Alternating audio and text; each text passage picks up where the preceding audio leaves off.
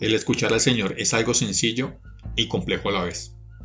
Jesús dijo, mis ovejas oyen mi voz. Escuchar al Señor es un atributo de lo que es ser una oveja. ¿Qué característica tiene una oveja? Una oveja es un animalito que depende muchísimo de su pastor. Y a diferencia de otros animales, la oveja es mansa, es lenta, no es feroz, no tiene armas de defensa. Depende directamente de los cuidados de su pastor. Nosotros solemos actuar como no ovejas. No escuchamos a Dios, no porque Él no nos hable, sino porque tenemos un corazón independiente y nos separamos de Él. Podemos pensar que somos ovejas, pero actuamos como no ovejas. En esta parte es sencilla porque lo único que se nos pide es tener fe. La fe de una oveja. La fe de esa oveja que sabe que su pastor la está cuidando. La parte compleja de reconocer su voz es que tenemos que aprender a hacerlo. El apóstol Pablo escribe en el libro de los Romanos que tenemos que renovar el espíritu de nuestra mente a medida que vamos avanzando como hijos de Dios. Lo que Dios nos habla va mudando. De la misma manera en que le hablamos a un bebé o a un niño, es diferente de la manera en que se le habla a un adulto.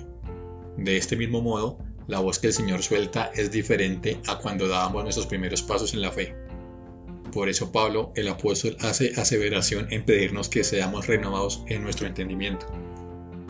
Para ir desarrollando nuestro oído en reconocer la voz del Señor, nos ayuda mucho el estar cerca de personas que constantemente escuchan la voz del Señor. Esa riqueza que tiene la iglesia al compartir del oír del Señor que tiene cada uno en unidad nos permite escuchar de mejor manera e identificar lo que el Señor está diciendo. También es aconsejable no estar atento a tantas voces. Cuando hay muchas voces o mucho ruido, el problema es que nos cuesta enfocar la voz correcta. Hoy por los diferentes medios digitales es muy fácil acceder a un buffet de enseñanzas, profecías, que nos afectan en la afinidad de nuestro oído y a la vez nos paraliza la capacidad de oír, porque sencillamente nos acostumbramos a lo que otro oye y no ejercitamos nuestro propio oído. Es importante poder enfocar y discernir qué puedo escuchar y qué no, porque si escucho lo que el mundo está hablando, me puedo llenar de temor y mi fe va a ser golpeada. Entonces yo puedo reconocer cuando la voz viene del Señor por el efecto que produce en mí. Si mi fe es golpeada, si mi comunión es golpeada, es decir, que lo que estoy escuchando me trae condenación y hace que me aparte no de lo malo, sino del Señor, entonces este tipo de cosas nos ayudan a reconocer de dónde viene la voz que yo estoy escuchando.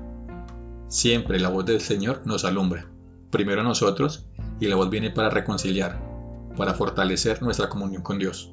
Acallar nuestro corazón es necesario para escuchar, a veces levantamos oraciones con muchas palabras, hacemos mucho ruido con nuestros pensamientos y no dejamos tiempo para escuchar.